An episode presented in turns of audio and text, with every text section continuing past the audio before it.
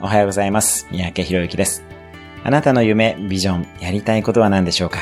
それらを描く際に忘れてはならない大前提は、あらゆることが実現可能だということです。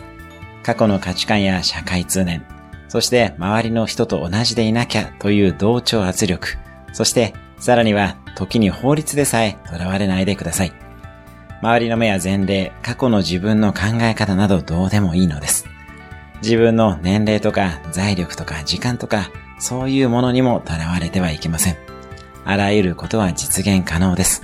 少なくともそう信じて夢を描き、そう信じて進んでみてください。